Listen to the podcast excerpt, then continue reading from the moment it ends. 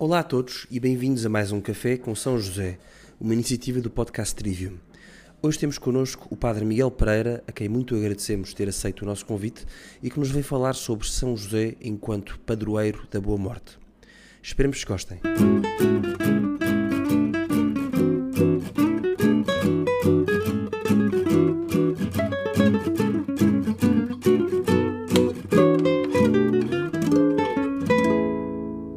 Olá a todos. Sou o Padre Miguel Pereira e hoje venho falar-vos sobre São José, padroeiro da Boa Morte. Em primeiro lugar, quero agradecer ao Vasco por me ter convidado a participar neste podcast. Habituei-me a rezar em casa, com os meus pais, que uma vez por mês recebiam em casa a imagem da Sagrada Família, uma imagem peregrina da Sagrada Família. Uma imagem que peregrinava por 30 famílias e que uma noite ao mês calhava em nossa casa. Reuníamos a família e rezávamos as orações que nos eram propostas, de forma a podermos alcançar as indulgências que nos propunham. Depois, ao terminar essa oração, rezávamos três invocações à Sagrada Família que decorei ao longo dos tempos. Elas são assim: Amado Jesus, José e Maria, meu coração vos dou e alma minha. Amado Jesus, José e Maria, assisti-me na última agonia. Amado Jesus, José e Maria, descansa em paz entre vós, alma minha. Estas orações falam da intercessão da Sagrada Família, quer para a nossa vida, como nossos zeladores, zeladores da nossa alma, também para aquele momento da nossa morte, a última agonia, e na esperança da vida eterna, de um dia estarmos com eles na glória do céu, como família. Passaram-se os anos e fui ordenado sacerdote. E recentemente pude visitar a Terra Santa e em Nazaré celebrei missa na igreja que agora existe sobre a casa de São José. Nessa casa, que agora fica na cripta dessa igreja, existem várias divisões e numa delas, um vitral que recorda este facto. À sua morte encontrava-se São José na companhia da sua família, da sua sagrada família, ou seja, de Nossa Senhora e de Jesus. Daí conta, novamente, de que estas invocações estão intimamente ligadas com São José e com a sua invocação de padroeiro da boa morte. O que aconteceu a São José no leito de morte é o que a Igreja pede nestas e em muitas outras orações, ou seja, que a morte dos filhos da Igreja possa ser vivida na presença e pela intercessão da Sagrada Família, tal como São José. Ele teve a seu lado a Virgem Maria e Jesus, que lhe concederam o mais belo enquadramento para a sua despedida deste mundo. A morte, que é sempre um momento dramático, soa quase sempre inesperada e inapropriada para o homem.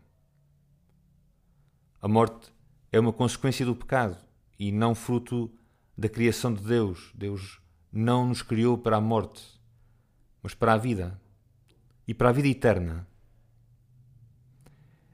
Esta consciência altera tudo na nossa vida.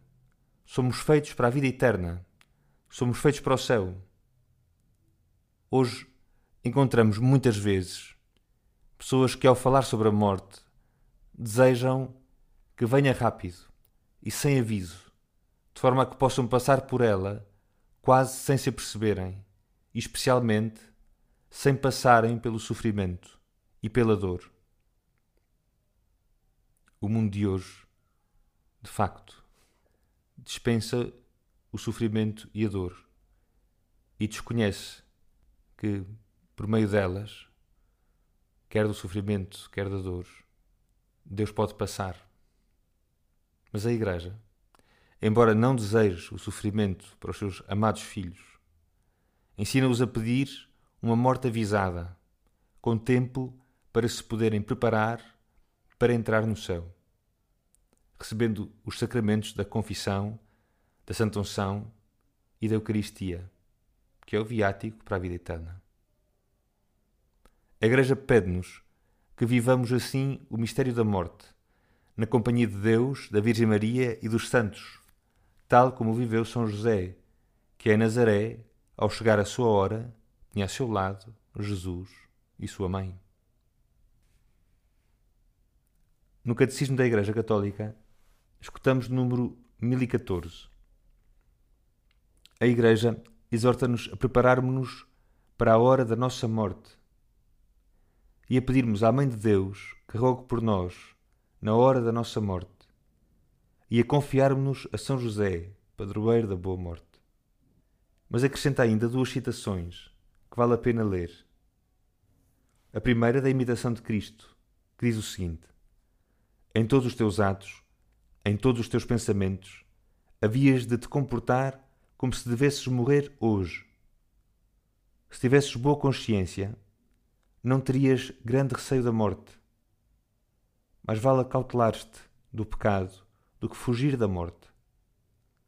Se hoje não estás preparado, como estarás amanhã? E ao mesmo tempo, logo de seguida, recorda-nos ainda, com as palavras de São Francisco de Assis: Louvado seja Deus, meu Senhor, pela nossa irmã a morte corporal à qual nenhum homem vivo pode escapar. Ai daqueles que morrem em pecado mortal. Bem-aventurados os que ela encontrar a cumprir as tuas santíssimas vontades, porque a segunda morte não lhes fará mal. Para os santos, o problema não era a primeira morte, mas sim a segunda, a morte eterna. Por isso, o pedido que a Igreja nos faz é que nos preparemos para viver na companhia dos santos e da Igreja a primeira morte, para que a segunda morte não tenha qualquer tipo de poder sobre nós e possamos viver para sempre na companhia de Deus. São José é o padroeiro da boa morte. Apenas por este facto, por ter vivido e morrido em sua casa na companhia da sua família, da Virgem Maria e de Jesus e o que pedimos, quando o invocamos, é que a nossa partida deste mundo possa ser vivida na companhia da Igreja, de Jesus e da Sua Mãe, para que, guiados por eles, possamos chegar a Deus na vida eterna. Convido, por fim, todos a rezarem a São José, mais instantemente neste tempo, para que a vida humana seja sempre defendida e guardada desde a sua concepção até a sua morte natural, para que todos possam ter esta boa morte de que fala São José e o seu testemunho, e possamos assim cooperar todos na construção da Igreja, testemunhando a alegria da santidade que somos chamados a viver. Muito obrigado a todos e até breve.